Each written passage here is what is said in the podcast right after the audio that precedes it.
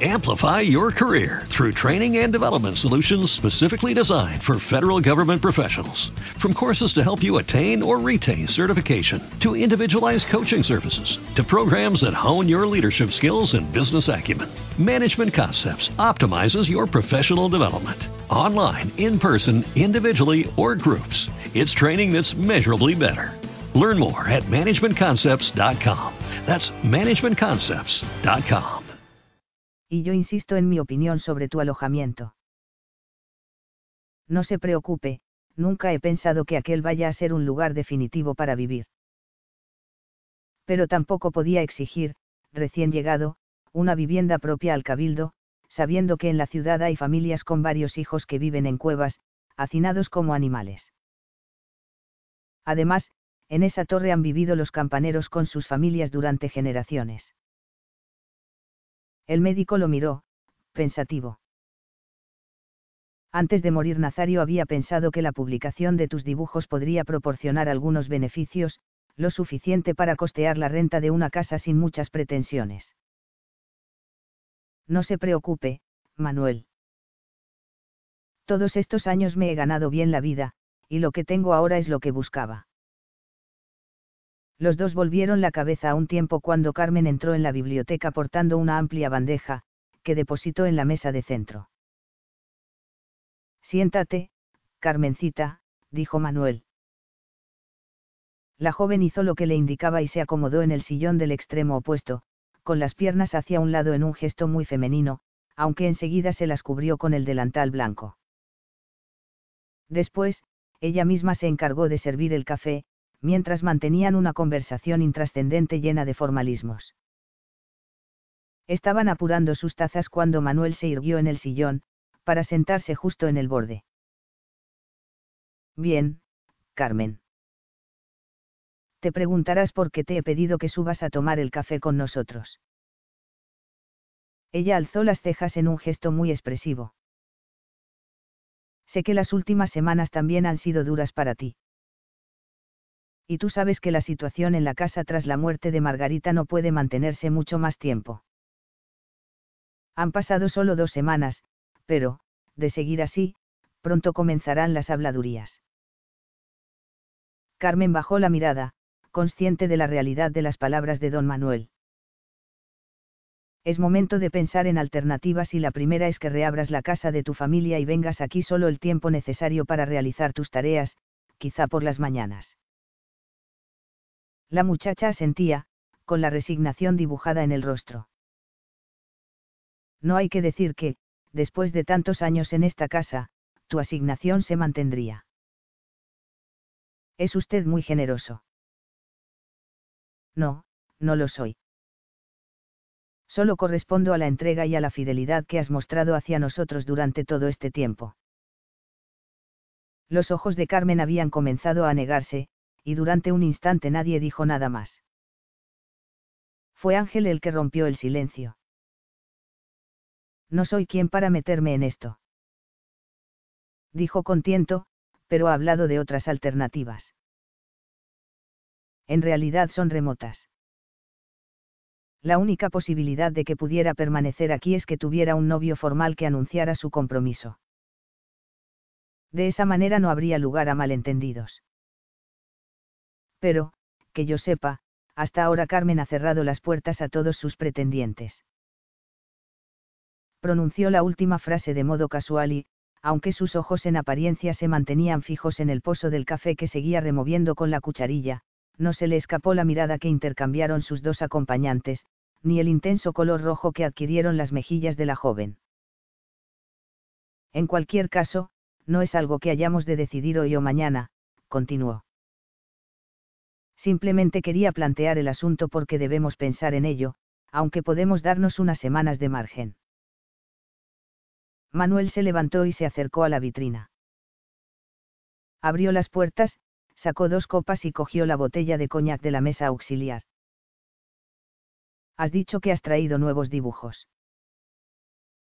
Sí, se han quedado abajo, contestó Ángel, que hizo ademán de levantarse.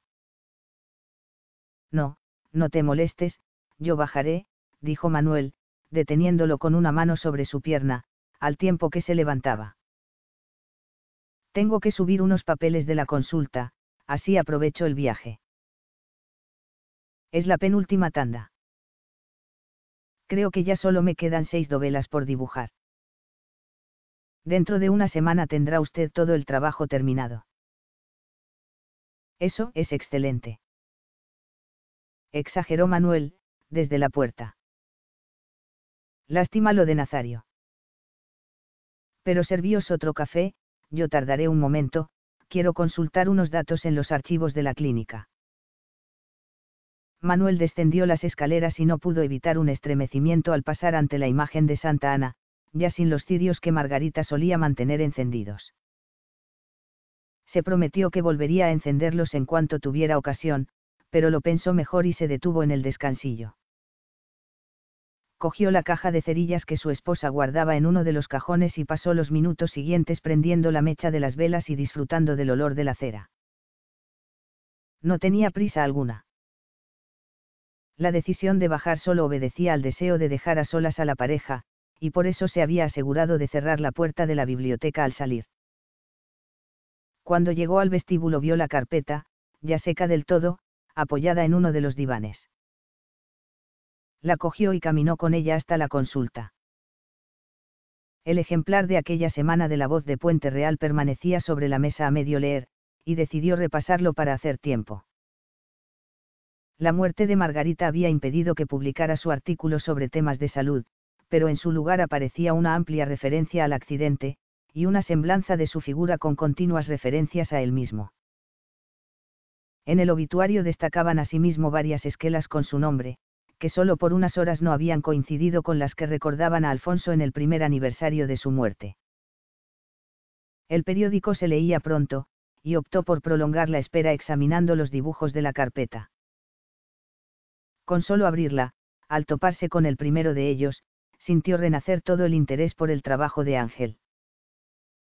Era una escena que representaba la resurrección de los muertos, con tres personajes envueltos en sudarios que levantaban las tapas de sus ataúdes, posiblemente dispuestos a comparecer en el juicio final. En la siguiente, también correspondiente al cielo, dos personajes con aureola de santidad conversaban sentados en un banco. La tercera, en cambio, correspondía sin duda al infierno, a juzgar por las dos figuras demoníacas que sujetaban por los dos brazos a una condenada.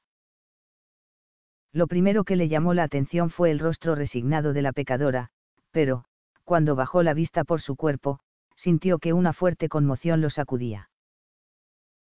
La luz era escasa y, temiendo que su vista lo engañara, encendió la lámpara de pie que iluminaba el escritorio vacío cogió el dibujo, lo extendió bajo el ací, con la respiración acelerada, tomó asiento al sentir un temblor repentino en las piernas. Se sacó el pañuelo para limpiarse los ojos y centró la mirada en la reproducción. Allí, ante él, una serpiente esculpida en piedra se enroscaba en una de las piernas de la condenada desde el tobillo hasta el sexo, aunque no estaba claro si lo mordía o simplemente trataba de introducirse en él pero no eran los únicos animales que aparecían en la escena porque, agarrados a los pechos, aparecían lo que parecían ser dos ratas sin cola, grandes sapos quizá quince no pudo evitar visualizar de nuevo la imagen de Engracia sobre la mesa de necropsias, real y vívida. Dios mío. exclamó con voz queda. Recordaba haber visto aquella dovela en la puerta del juicio en alguna ocasión, pero la distancia desde el suelo y sus ojos siempre llorosos le habían impedido reparar en los detalles. Contemplarla allí, reproducida ante él con toda exactitud, suponía una revelación. Lo primero que hizo fue repasar el resto de las láminas de la carpeta, pero ninguna contenía lo que había esperado ver. El resto de los dibujos se encontraban en la biblioteca, junto con los libros que hablaban de la puerta del juicio, y sintió la imperiosa necesidad de ir en su busca.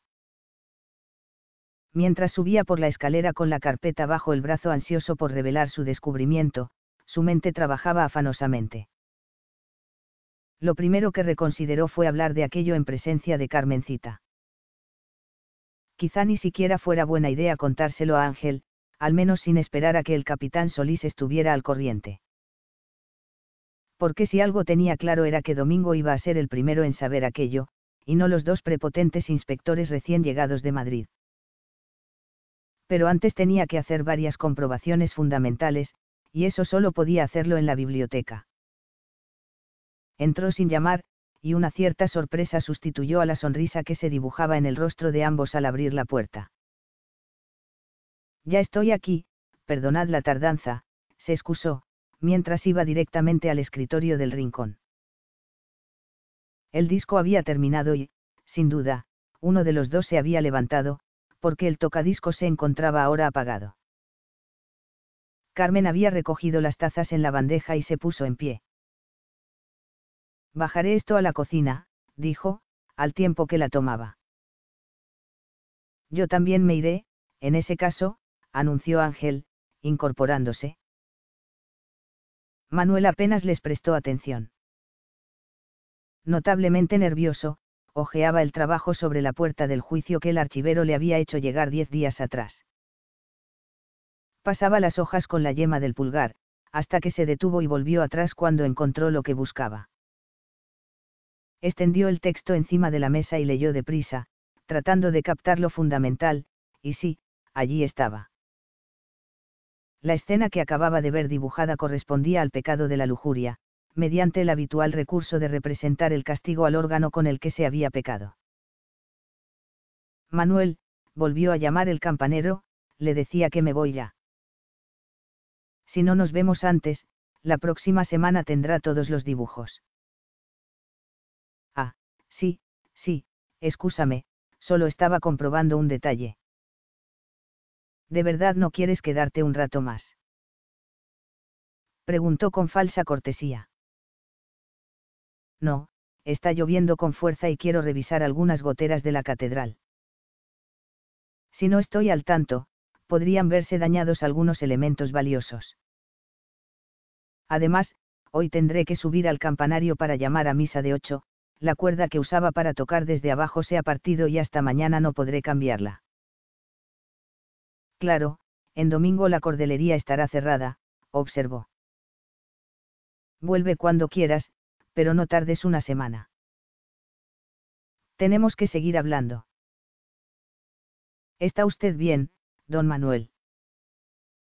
Preguntó Carmen antes de salir, con aire de inquietud. Sí, perfectamente.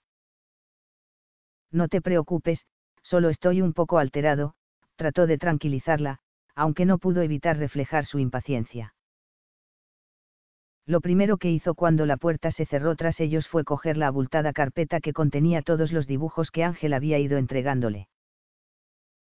En ningún otro lugar podría apreciar con tanto detalle las dovelas de la puerta del juicio y, por suerte, solo quedaba media docena por entregar. Quizás allí se ocultara la clave del resto de los asesinatos. La abrió en el centro de la mesa y con manos trémulas empezó a pasar las láminas, apartando en un montón a su izquierda las correspondientes a las escenas del cielo. Del centenar y medio de dibujos acumulados en aquellos meses, poco más de cuatro decenas correspondían al infierno, y en ninguno de ellos encontró una relación directa con alguno de los asesinatos posteriores. Decepcionado, cerró la carpeta.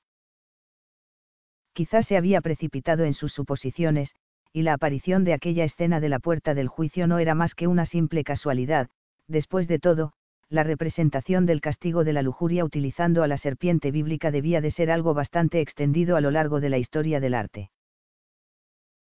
Cerró la carpeta y abrió de nuevo el libro sobre la puerta del juicio. Buscó en las primeras páginas, donde recordaba haber visto una fotografía a doble página de la portada al completo. La parte correspondiente al infierno se encontraba a la derecha, pero el tamaño de las dovelas era demasiado pequeño para apreciar los detalles. Recordó que tenía una buena lupa en la mesa de la consulta, la misma que utilizaba para examinar con detalle las lesiones de la piel de sus pacientes.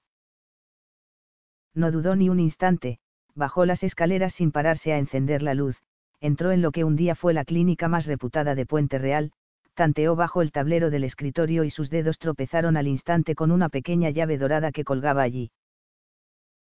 Abrió el segundo cajón del escritorio y sacó la lupa. Sin detenerse para cerrar el cajón ni para guardar la llave, subió de nuevo, cerró la puerta de la biblioteca y se sentó a la luz de la lámpara, que se proyectaba sobre la imagen de la portada. Buscó la escena de la serpiente y la encontró en la tercera dovela de la segunda arquivolta. Todo cobró sentido en aquel instante. 2 menos 3, la señal marcada en el cuerpo de Engracia. Segunda arquivolta, tercera dovela. ¿Cómo podía haber sido tan estúpido? Había tenido la respuesta ante sus ojos todo el tiempo y no había sabido interpretarla. Indignado consigo mismo, buscó la pieza correspondiente a las marcas del cadáver de Herminio. La segunda dovela de la sexta arquivolta representaba a un demonio que manejaba una rueda, a la cual aparecían atadas las lenguas de los pecadores 16 trató de buscar la interpretación en las páginas del estudio, pero lo único que hizo fue perder la página de la imagen de la portada. Irritado, la buscó de nuevo y, con cuidado, la arrancó para dejarla entre su pecho y el libro. Descubrió que su autor había hecho un trabajo sistemático de interpretación, y había ordenado las dovelas según un sistema muy similar, aunque había numerado las arquivoltas utilizando los caracteres arábigos en lugar de los romanos.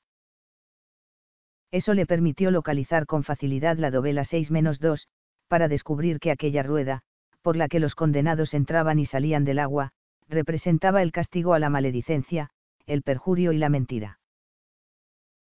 Solo tuvo que retroceder una página para descubrir la interpretación de las señales de Mosén Hipólito. La dovela 6-1 mostraba a un demonio que obligaba a ingerir algo al condenado. Según el autor del estudio, la escena correspondía al pecado de la gula, aunque, en relación con otras dovelas similares, en las que el condenado se veía forzado a ingerir objetos incandescentes hasta abrasarse la lengua, podía referirse de igual manera al perjurio 17. El corazón le latía desbocado cuando pasó las páginas para llegar a la séptima arquivolta allí estaría sin duda la marca que había lacerado la piel de Margarita. No se sorprendió al ver un caballo, pero sobre él no había un pecador desprovisto de ropa como en las anteriores, sino un caballero ataviado con la indumentaria de un guerrero medieval. Eso sí, en la grupa cabalgaba un demonio que apoyaba la mano en el escudo del jinete, y a los pies del caballo corrían dos cabras y una oveja. Con curiosidad leyó la interpretación, otros autores ven en esta novela la representación del pecado de la soberbia personificado en un caballero que abusa de su poder para arremeter contra la propiedad de su prójimo y arrebatarle el ganado. Según esta teoría, la escena muestra cómo el demonio sentado a la grupa conduce al jinete al infierno para hacerle pagar por su pecado. 18. Sintió que las lágrimas le resbalaban por las mejillas y se vio forzado a dejar de leer, desbordado ante la evidencia. Mientras se secaba los ojos con el pañuelo, sintió nacer en su interior un temor hondo, procedente de una intuición que no deseaba que cobrara fuerza. Por eso se centró en la última marca, la que presentaba Nazario Palacín en la espalda. Miró el dibujo de la portada, localizó con la lupa la cuarta dovela de la tercera arquivolta y descubrió a un pecador al que dos demonios arrojaban al agua. La interpretación del autor relacionaba el castigo con el pecado de la avaricia 19. Realmente no quería pensar más. Sabía que, si lo hacía, habría de descubrir una realidad dolorosa y cruel, capaz de herirlo en lo más hondo, más incluso que las muertes de Margarita y Alfonso. Pero la pregunta a la que no quería responder pugnaba por abrirse paso, una y otra vez. Con los codos apoyados en la mesa, se sujetó la cabeza entre las manos y cerró los ojos, sintiendo la presión de la sangre en las sienes. Acababa de descubrir el código que el autor de aquellas muertes había estado utilizando y quería darse una oportunidad antes de responder a la pregunta que habría de revelar su nombre. Aunque la certeza se abría paso con más fuerza a cada instante, se obligó a actuar de forma racional. Con ello ganaría tiempo antes de afrontar aquella realidad que aún se negaba a aceptar y, si tenía que hacerlo, lo haría sin vacilar. Se levantó y salió de la biblioteca, caminó hasta su dormitorio y abrió un pequeño cajón de la cómoda. Sabía que Margarita guardaba allí una cajita repleta de alfileres, con cabeza nacarada unos, negra otros. La cogió y regresó a la biblioteca, sin olvidarse de cerrar la puerta tras de sí. Acercó un sillón, tomó la fotografía de la puerta del juicio y la depositó en el asiento, sujetando los extremos con cuatro alfileres. Después abrió la carpeta de los dibujos de nuevo y, de uno en uno, con la ayuda de la lupa, fue localizándolos en la portada, para clavar sobre cada dovela una de aquellas agujas de cabeza blanquecina. A medida que se acercaba al final de la carpeta y toda la imagen empezaba a cubrirse de puntos blancos, la sospecha inicial fue convirtiéndose en convicción, y después, cuando todos los dibujos estuvieron marcados, en certeza. Oh, Dios mío. ¿Cómo es posible? Se lamentó, desesperado. Quedaban siete huecos sin perforar con alfileres blancos, y las cinco dovelas marcadas en los cadáveres estaban entre ellos. ¿Por qué no las has dibujado? Preguntó en voz alta, con un rictus de dolor en los labios. ¿Eres tú el asesino, hijo de puta? Cogió cinco alfileres negros y los clavó en los cinco lugares cuya localización conocía ya de memoria. Pero todavía quedaban dos dovelas sin marcar utilizando el código del asesino, correspondían a la 3-3 y a la 5-6. Se incorporó en la mesa y buscó su interpretación en el libro, la primera se refería al pecado de la pereza y la desidia, 20 la segunda representaba el perjurio 21. Aún te quedan dos, cabrón. Dijo de nuevo en voz alta. Y yo soy uno de ellos, no es cierto me has dejado para el final. Manuel movió la cabeza para uno y otro lado, incapaz aún de asimilar lo que ya resultaba incuestionable, pero también indignado consigo mismo. Unos minutos antes estaba animando al asesino de su mujer a anunciar su compromiso con Carmen e incluso, aunque eso no se lo hubiera dicho todavía, había pensado cederles la última planta de la casa para que establecieran allí su primer hogar. Sintió un escalofrío la luz de la biblioteca quedó encendida cuando Manuel salió al rellano. Bajó las escaleras muy despacio, con los brazos pegados al cuerpo, dejando caer el peso de su cuerpo en cada peldaño. Carmen debía de estar en su dormitorio de la segunda planta, porque no había luz en la cocina. Atravesó el vestíbulo, cogió el abrigo del perchero y también su sombrero gris. Antes de salir a la calle entró en el consultorio, abrió uno de los cajones del escritorio y sacó un estilete afilado que se guardó en el bolsillo. Chispeaba cuando se asomó al exterior, pero no pensó en volver a buscar el paraguas. La puerta se cerró con un suave chasquido y echó a andar en dirección a la plaza de los fueros, sumido en sus pensamientos y sin atender al saludo del par de vecinos con los que se cruzó. Doctor Vega. Oyó gritar a su espalda. A pesar del tono apremiante de la voz, creyó reconocer el timbre de uno de los cabos de la Guardia Civil. Detuvo sus pasos y se volvió. En efecto, el cabo Guzmán acababa de rebasar la puerta de su casa y corría hacia él. Gracias a Dios que lo encuentro. Masculló, respirando con la boca abierta. Se echó la mano al costado, tratando de recuperar el aliento. ¿Qué ocurre, cabo? Aprovechó para preguntar el médico. Otro. Otro, muerto. Manuel lo miró, inexpresivo. Respira, muchacho, dijo. Tranquilízate. Es don Francisco Villanueva, el notario. Manuel cerró los ojos un instante, asintiendo. Lo han echado en falta a primera hora de la tarde. El director del crédito navarro ha acudido a la notaría y nadie abría la puerta.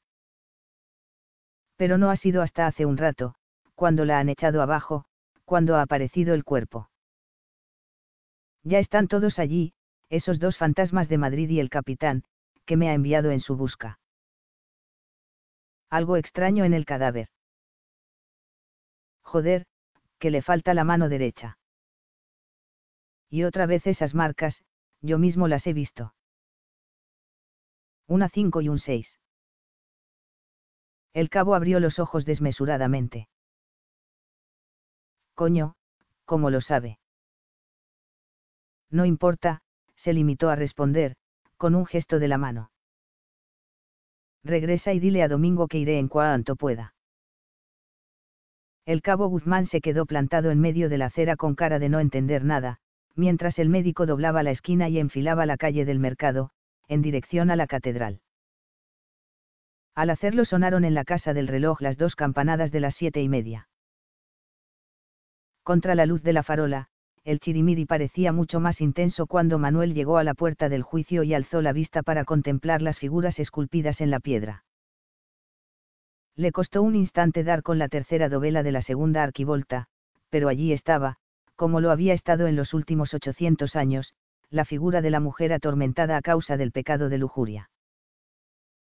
Durante cuatro meses había pasado bajo aquella portada, y ni por asomo se le había ocurrido pensar que la clave a todas sus preguntas estuviera en ella. El portón exterior se hallaba abierto, pero no así las dos puertas interiores que daban acceso al trascoro. Empujó la de la derecha y, al instante, le asaltó el familiar y agradable olor de la cera y el incienso, al tiempo que llegaba a sus oídos el murmullo de las letanías de las mujeres que rezaban el rosario, sin duda en la capilla de Santa Ana. En aquel momento, por encima de su cabeza empezó a sonar la campana, llamando a misa de ocho. En la penumbra del trascoro contó mentalmente los cuarenta tañidos, seguido de uno más espaciado de los anteriores que señalaba el primer toque salvó la distancia que lo separaba de la puerta de la torre sur y accionó la manivela. Para su sorpresa, la portezuela se abrió, y el inicio de la escalera de caracol apareció ante sus ojos bajo el tenue resplandor de las luces del templo. Había considerado aguardar hasta que acabara la misa, pero aquella puerta abierta representaba la oportunidad que había estado esperando desde que conociera al campanero. La providencial rotura de la cuerda de la campana le aseguraba que Ángel permanecería en lo más alto de la torre hasta el tercer toque, al menos 20 minutos más tarde. A pesar de la zozobra que lo invadía, la curiosidad acabó imponiéndose.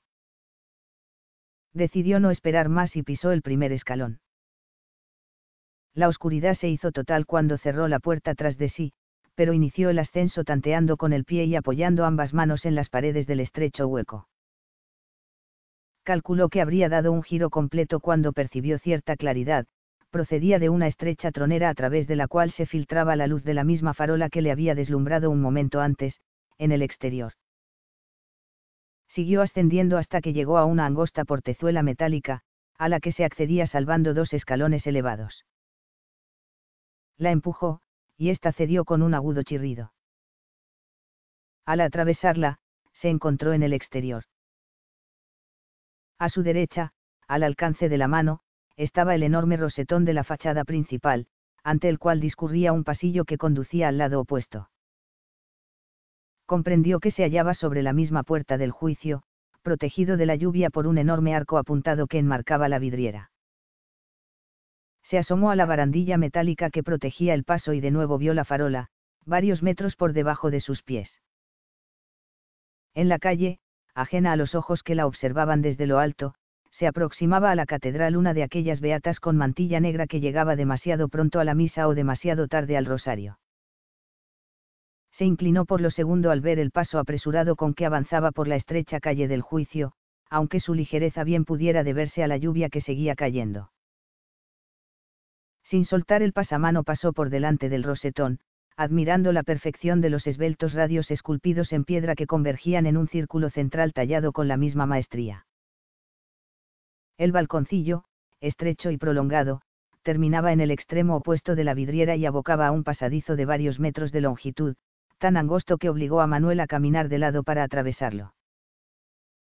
En su interior tuvo que salvar cinco suaves escalones y, cuando lo hizo, se encontró sobre una enorme superficie cubierta con amplias losas de piedra comprendió que estaba en el tejado de la nave del Evangelio. El escenario que se dibujaba ante sus ojos era magnífico. Frente a él, enmarcado por un soberbio arco apuntado que servía de contrafuerte, se abría un lucernario circular en el crucero.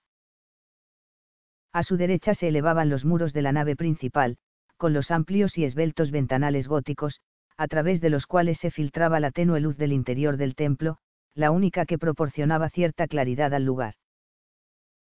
Avanzó unos pasos por aquel enlosado apenas inclinado hasta que alcanzó el borde, desde el que contempló el suelo mojado de la plaza vieja, una quincena de metros más abajo.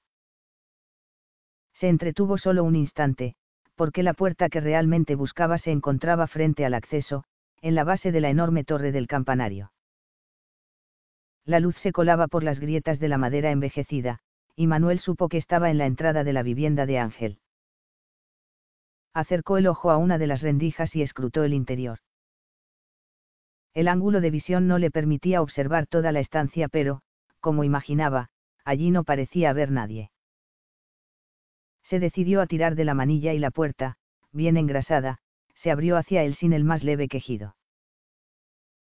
Lo primero que pensó al atravesar el hueco en el grueso muro fue que el campanero tendría que pasar por allí totalmente encorvado accedió a una estancia amplia de forma cuadrangular, que no era sino la base del campanario. Hacia lo alto, la vista se perdía en la oscuridad, aunque a más de 10 metros de altura se adivinaba el suelo del siguiente piso de la imponente construcción.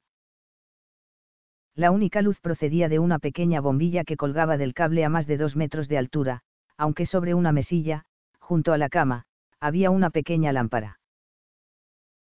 No le sorprendió ver, al frente, una estantería con las baldas dobladas por el peso de los libros que se acumulaban sobre ellas.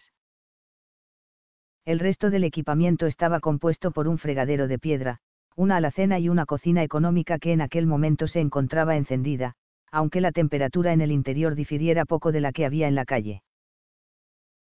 Quizás ese era el motivo de que, muy cerca de aquella fuente de calor, hubiera un pequeño sillón de mimbre con un cojín de tela y un libro abierto sobre él. Había avanzado dos pasos hacia la estantería cuando lo sobresaltó el sonido de las campanas. Sin mirar al reloj, supo que eran las ocho menos diez. Invirtió el minuto siguiente en hojear algunos libros y comprendió que aquella pequeña colección nunca había sufrido los rigores de la censura, ni siquiera la visita del deano del archivero, quienes no hubieran dudado en requisar gran parte de aquellas lecturas. Buscó a tientas por encima de los libros y los desplazó, sin saber bien lo que buscaba. Tal vez tratara de encontrar algo que diera respuesta a los interrogantes que aún se agolpaban en su mente aturdida, pero sin duda aquella zozobra no terminaría hasta el momento en que se enfrentara al hombre que en ese momento tocaba las campanas, 30 metros por encima de su cabeza, el mismo hombre al que había ofrecido su amistad, el hombre que había asesinado a su esposa. De forma inconsciente, las yemas de sus dedos tocaron el acero helado del estilete que llevaba en el bolsillo del abrigo.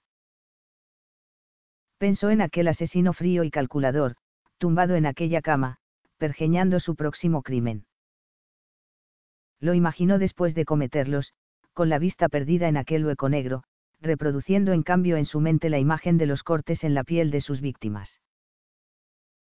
Quizás era lo que había ocurrido por última vez aquella misma tarde, tras el asesinato del notario, solo unas horas antes de acudir a su casa para compartir con el café, conversación y la compañía de Carmencita. No sintió repulsión al sentarse en el borde de la cama donde dormía aquel desalmado, sino un irresistible deseo de ponerse en su piel, de comprender los motivos que podían llevar a un hombre a degradarse hasta el extremo, de forma tan inhumana como lo había hecho Ángel Espósito. Era el mismo deseo que lo había empujado hasta allí, sin dar aviso al capitán, que de inmediato lo hubiera aprendido, privándole de la oportunidad de comprender por qué, quizás, él mismo fuera el último de la macabra lista. De forma mecánica abrió el cajón de la mesilla, y su mirada tropezó con un sobremanoseado y amarillento. Lo sacó con cuidado, desdobló la solapa a punto de desprenderse y extrajo un pliego de papel doblado en cuatro partes iguales, tan amarillo como el sobre la luz era demasiado escasa para descifrar aquella letra menuda y desvaída, emborronada en varios sitios por lo que parecían gotas de agua, así que se puso en pie para colocarse bajo la bombilla. Se trataba de una carta fechada en Puente Real, en noviembre del año 36. Leyó despacio, llegó al final y, con manos temblorosas, le dio la vuelta para continuar. Sin embargo, no pudo hacerlo sin sacar antes el pañuelo para enjugarse las lágrimas que pugnaban por brotar. Cerró los ojos al terminar, pero, al hacerlo, sintió que el suelo se ondulaba bajo sus pies. Buscó de forma apresurada el respaldo del sillón para apoyarse, hasta que acabó por tomar asiento, apartando antes a un costado el libro abierto. La mano que sujetaba la carta colgaba inerte a la derecha del sillón, mientras que con la mano izquierda se ocultaba el rostro, a medida que un llanto incontrolable comenzaba a agitarle el pecho. Escenas vividas trece años atrás y que creía enterradas en su conciencia salían de nuevo a la superficie. Volvió a escuchar, atormentado, aquella voz pidiendo clemencia, hasta que no tuvo más remedio que soltar la carta y taparse los oídos con las dos manos. Por eso no oyó las campanadas del último toque a misa de ocho. Segunda parte. Puente Real, 1936. 18. Domingo, 16 de febrero de 1936. A pesar del frío intenso de febrero y de lo avanzado de la noche, la Plaza de los Fueros registraba todavía el trasiego continuo de los numerosos hombres y las escasas mujeres que se resistían a terminar la jornada sin conocer los resultados de las elecciones celebradas aquel domingo en la ciudad. Aún persistían corrillos en los que bajo el relente se comentaba el transcurso de la jornada, pero la mayor parte de los parroquianos había buscado cobijo en alguno de los múltiples bares que ocupaban los bajos de la plaza. Frente al kiosco central, las luces del círculo mercantil e industrial se proyectaban sobre el suelo recién pavimentado, y el murmullo de las voces procedentes del interior alcanzaba la calle cada vez que alguien abría las puertas. Salvador retiró el brazo que había cubierto los hombros de Teresa para sujetar el tirador y, al instante, les alcanzó aquel familiar olor mezcla del humo de estufas y cigarros y de la colonia de los domingos de decenas de hombres y algunas mujeres aunque el local se encontraba atestado y el vocerío resultaba incluso molesto, ambos agradecieron el ambiente tibio y acogedor mientras se desabrochaban los botones de los abrigos y echaban un vistazo por encima de las cabezas.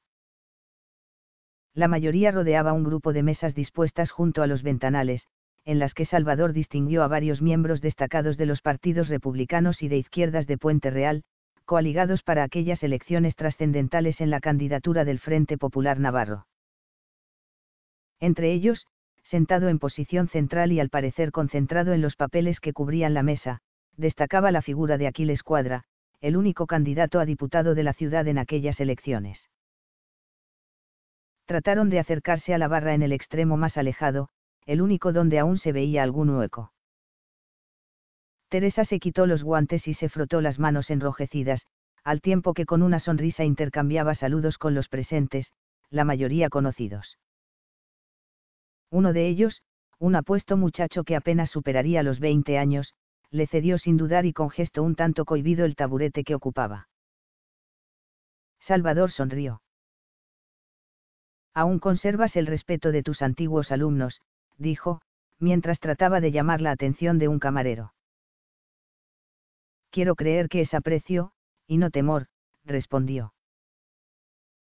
A pesar de su juventud, Teresa Monreal dirigía una de las escuelas públicas que se habían puesto en marcha en Puente Real al inicio de la República, la que contaba con el mayor número de alumnos en la actualidad. Estaba ubicada en un edificio histórico de la Plaza del Mercadal, junto a la iglesia de San Jorge y, aunque precisaba con urgencia la mano de un ejército de albañiles, las dependencias que rodeaban su hermoso patio porticado cumplían su función en una ciudad que aún mantenía una tasa de analfabetismo inaceptable, sobre todo entre las mujeres habían sido su entusiasmo y su dedicación los que la habían aupado al cargo tras el fallecimiento repentino del director anterior. Aceptó la propuesta no por un afán de notoriedad, del que carecía, sino porque desde un puesto como aquel podía poner en marcha algunos de los proyectos que acariciaba desde su llegada a la ciudad. El que más apreciaba había sido la escuela vespertina, en la que se acogía sobre todo a mujeres, madres muchas, pero también a jornaleros del campo y de la incipiente industria local. Apenas sabían leer ni escribir cuando llegaban allí, en aquellas horas en que quienes no engrosaban las crecientes listas del paro obrero robaban a su descanso. Tanto Teresa como el resto de los maestros que ocupaban su tiempo en aquellas clases vespertinas lo hacían de forma desinteresada, pero todos coincidían en que la recompensa, el agradecimiento que aquellos hombres y mujeres les manifestaban a cada momento, resultaba tanto o más valiosa que el sueldo que percibían a fin de mes. Muy buenas noches. Saludó uno de los camareros con una mirada vivaz y una amplia sonrisa, al tiempo que pasaba enérgicamente una bayeta húmeda sobre el mármol. ¿Qué se les ofrece a esta pareja? Te veo contento, Vicente, dijo Salvador sin responder. Y no es para menos, creo que hemos ganado. ¿Y cómo lo sabes? Si aún están con los recuentos, repuso, señalando con la cabeza al grupo de cabecillas locales que se afanaban en la mesa con lápiz y papel. Para mí que los recuentos de las mesas ya están hechos, los interventores han ido llegando hasta hace poco. Ahora están acabando de sumar los resultados, pero no tienes más que verles la cara, fíjate en don Aquiles. En poco lo sabremos. Anda, pon dos cafés con leche. Marchando dos con leche. Gritó. Cuando llegaron los humeantes cafés, Salvador y Teresa conversaban animadamente con un grupo de parroquianos.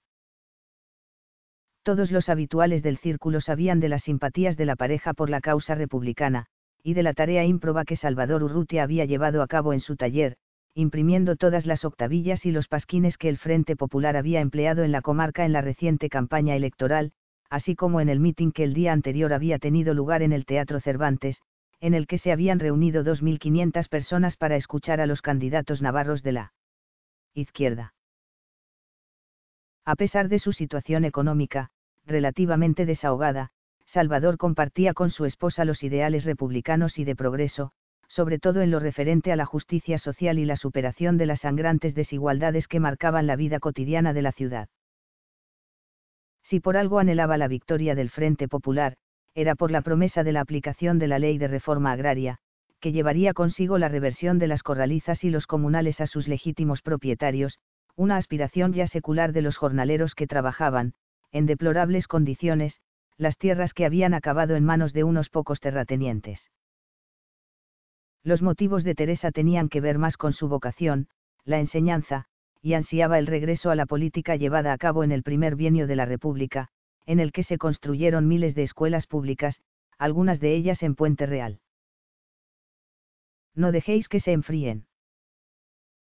Advirtió Vicente, mientras servía dos vinos a su lado.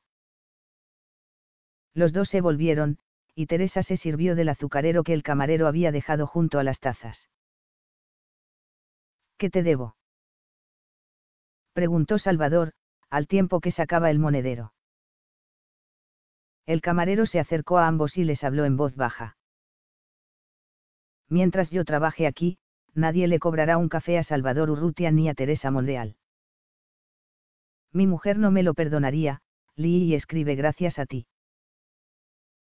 Salvador soltó una carcajada. Gracias, hombre. Y dígame, ¿qué se siente al votar en unas elecciones siendo mujer? Preguntó tratando de cambiar de tema, aún atento a la llamada de otros clientes. No debería resultar tan extraño, pero lo cierto es que la novedad emociona, respondió Teresa con una sonrisa. Aunque ya sea la segunda vez. Mi mujer también ha ido a votar, pero ella se estrenaba. Casi le temblaba el pulso. Río. Pocos se atrevían ya a cuestionar la participación de las mujeres en el proceso electoral, aunque en el ámbito de los partidos navarros de la izquierda se diera por seguro que este hecho habría de inclinar la balanza de forma definitiva del lado del bloque de derechas. No en vano toda su campaña se había centrado en los llamamientos a defender la religión y la patria frente al marxismo, la masonería y el separatismo, sabiendo que entre las mujeres, devotas católicas en su mayor parte, el mensaje habría de calar con facilidad. Teresa no había aprobado la política del primer gobierno republicano, que había prohibido a la Iglesia ejercer la enseñanza. Pensaba que lo importante era proporcionar formación a los jóvenes, aunque de paso se les adoctrinara obligándoles a aprender el catecismo, y que un país como España no podía permitirse el lujo de prescindir de un activo tan importante de colegios y maestros. Los mismos jesuitas habían tenido que abandonar el colegio que dirigían en la ciudad, y resultaba evidente que aquello no había contribuido en nada a mejorar la situación de la instrucción en Puente Real. También Salvador se mostraba de acuerdo en aquella postura, aunque por razones más pragmáticas, estaba seguro de que la radicalidad en los postulados de la izquierda republicana podía acabar volviéndose contra ella, como había ocurrido en el año 33 y temía que pudiera ocurrir algo parecido tras las elecciones de aquel domingo. Esa misma radicalidad pasada había sido utilizada por la prensa de la derecha en los últimos días. Aún recordaba las admoniciones del Pensamiento Navarro y del Diario de Navarra, que advertían a sus lectores de que debía evitarse por todos los medios el triunfo de las izquierdas, pues de lo contrario podría desencadenarse en el país una, hecatombe trágica, expresión que consiguió alarmarlo y que no había podido olvidar, aunque era consciente de que formaba parte de la campaña tremendista que aquella prensa había puesto en marcha en defensa de sus postulados ideológicos. También en la prensa local se había desatado una lucha de proclamas. El ribereño Navarro, el semanario católico de la ciudad, había reclamado la unión de las derechas en defensa de la religión, recordaba la postura de la jerarquía eclesiástica en contra de la abstención y llegó a publicar la carta pastoral del primado de Toledo en la que se instaba a los católicos a defender su religión y a votar a candidaturas cuyo programa no fuera contrario a la doctrina de la Iglesia. Por su parte, el eco del distrito recordaba la política agraria de los últimos gobiernos de la derecha, que había aparcado la ley de reforma agraria, haciendo caso omiso de los intereses de los agricultores modestos para defender a los grandes terratenientes, con una ley de arrendamientos que oprimía a los colonos de forma inhumana. Pero también habían sido continuos los llamamientos a las mujeres, para que votaran al lado de sus familias por la candidatura del Frente Popular. Su eslogan se había hecho muy conocido y lo habían incluido en algunos de los pasquines de la campaña, votando a la República seréis madres de hombres libres. Teresa sostenía el vaso entre las manos aún frías, tomando el café a pequeños sorbos, saboreándolo con deleite. Un repentino revuelo en la parte opuesta del círculo llamó la atención de todos. Aquiles Cuadra y quienes lo acompañaban se habían puesto en pie, y el candidato local se subía en ese momento a una silla al tiempo que reclamaba silencio. Las gafas redondas le daban un aspecto intelectual y distinguido, pero su actitud y la media sonrisa que exhibía lo hacían más cercano. Buenas noches a todos gritó, tratando de hacerse oír. Veo a muchos compañeros de izquierda republicana, pero también a socialistas y a amigos de la UGT. Todos hemos ido juntos en estas elecciones, por vez primera en mucho tiempo, y tengo que deciros que nuestra unión ha obtenido su recompensa. El vocerío creció de nuevo, y el concejal y candidato a diputado tuvo que guardar silencio mientras trataba de apaciguar los ánimos con el gesto de las manos. Acaban de llegar varios telegramas, y tengo grandes noticias que daros, y también hay un fiasco, que no es tal por esperado. Empezaré por ahí, el bloque de derechas ha alcanzado el copo en Navarra, todas las actas de diputados son suyas, recalcó con voz clara y rotunda. Un coro de voces desilusionadas llenó el local. Como os digo, nada que no se esperara, dada la tradición conservadora de esta sociedad. Sin duda la gran influencia de la Iglesia sobre nuestras mujeres ha decantado la balanza hacia el bloque, pero eso es algo que podremos cambiar en el futuro. De hecho, ya hemos empezado a cambiarlo. Aquí el tono de su voz experimentó una inflexión, y una amplia sonrisa llenó su rostro. El Frente Popular ha ganado las elecciones en Puente Real. Esta vez fueron los gritos de entusiasmo, los abrazos y los saltos de alegría los que interrumpieron al concejal, que contemplaba a los reunidos con expresión satisfecha. Todos habéis hecho un gran trabajo, dijo, tratando de hacerse oír de nuevo. Todos y cada uno de vosotros. Los grupos de propagandistas que habéis recorrido el distrito, los delegados sindicales en las fábricas. Ahí veo a los de la azucarera, que os habéis dejado la piel pegando pasquines, y veo también a quien los ha impreso. Salvador correspondió al saludo levantando la mano. Dejad que os dé las cifras, acabamos de terminar el recuento provisional, continuó. El Frente Popular ha obtenido el 49,8% de los votos, por el 48,2% del bloque de derechas. Pero este triunfo se ha gestado sobre todo en las zonas más humildes y deprimidas de la ciudad, con unos espléndidos resultados en el distrito de huérfanos y también en la plaza consistorial. Debemos un homenaje a los vecinos de esos barrios, por honrados, por decentes, por republicanos. Y el mejor homenaje que podemos darles será transformar esos barrios sucios e intransitables en una taza de plata, mejorando sus condiciones de vida al tiempo que se ganan un jornal por su trabajo en el saneamiento de sus barrios. Una ovación cerrada siguió a sus palabras, pero el candidato no se bajó de la silla. Dejó que el entusiasmo fuera apagándose antes de continuar, entre las peticiones de silencio de quienes le acompañaban. Como os decía hace tan solo unos minutos hemos recibido un telegrama de Madrid, de nuestra sede de Izquierda Republicana. Aunque el gobierno de Portela aún se niega a reconocerlo. El Frente Popular ha ganado las elecciones en España gritó con todas las fuerzas de sus pulmones. Salid pues a difundir la noticia. Con mesura, pero celebrémoslo. Esta vez la euforia se desató sin medida y nadie escuchó las últimas palabras. Teresa se puso de puntillas, se apoyó en los hombros de Salvador y le plantó un sonoro beso en los labios. Los apretones de manos y los abrazos se sucedían, y los hombres se tomaban de los brazos unos a otros. Solo Vicente y el resto de los camareros miraban el alboroto con gesto de aprensión, que se disipó cuando el encargado del local apareció en la barra con la orden de preparar vasos y botellas, y servir vino para todos. Pronto, la mayor parte de los congregados había abandonado el local, y era de la plaza de donde llegaba el sonido de los vítores y los cánticos. Salvador y Teresa se acercaron al dirigente republicano, que conversaba animadamente con un grupo de militantes. Enhorabuena, Aquiles, dijo Salvador mientras le estrechaba la mano. Estabas en lo cierto cuando decías que solo la unión de las izquierdas podría llevar a la victoria. El concejal se apartó del grupo y saludó a Teresa efusivamente con dos besos, sin poder ocultar su satisfacción. Eso sí, me temo que no vais a poder perderme de vista. Río. Han conseguido el copo en Navarra.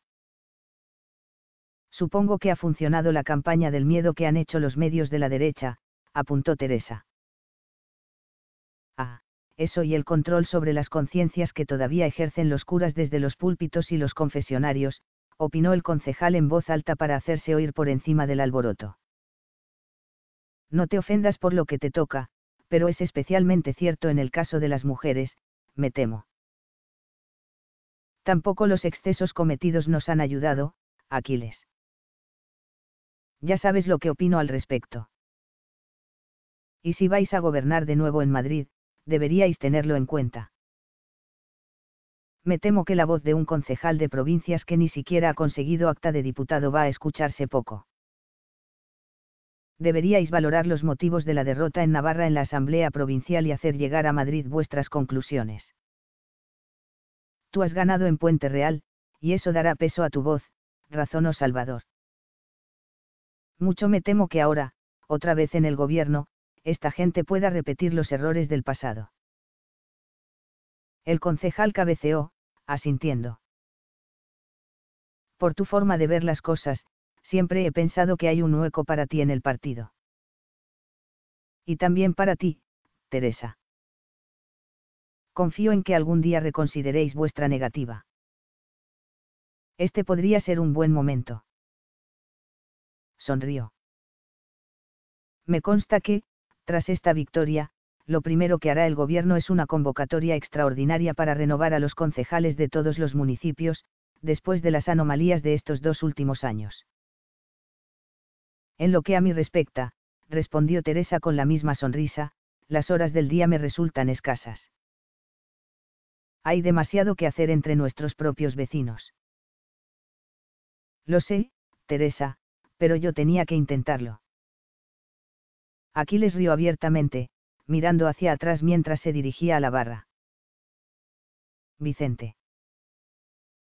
Pon unos cafés. Mucho café será. Dijo Salvador con gesto de indecisión. Yo quiero mantenerme despejado, me temo que la noche puede traernos algún sobresalto. Nada más que a la gente se le ocurra pasarse por delante del círculo carlista o de la sede de Falange, comentó Salvador. Los nuestros tienen orden de evitar los enfrentamientos, pero nunca se sabe. También ellos querrán celebrar su triunfo en Navarra. Y no lo he dicho en público, pero por Madrid circulan rumores inquietantes. Otra vez lo del golpe. Preguntó Salvador. Así es, parece que en los cuarteles reina la agitación, y hay quien dice que algún general ha ofrecido ya sus servicios a Portela Valladares para anular las elecciones. Joder.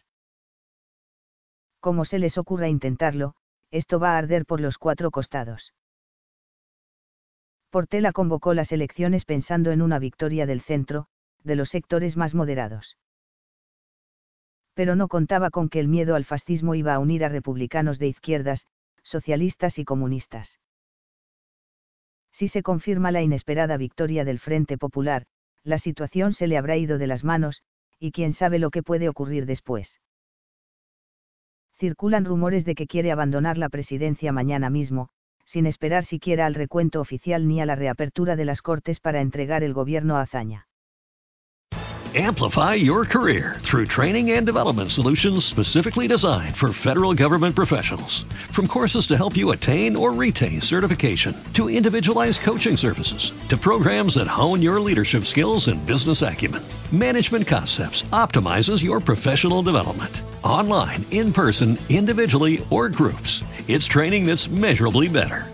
Learn more at managementconcepts.com. That's managementconcepts.com.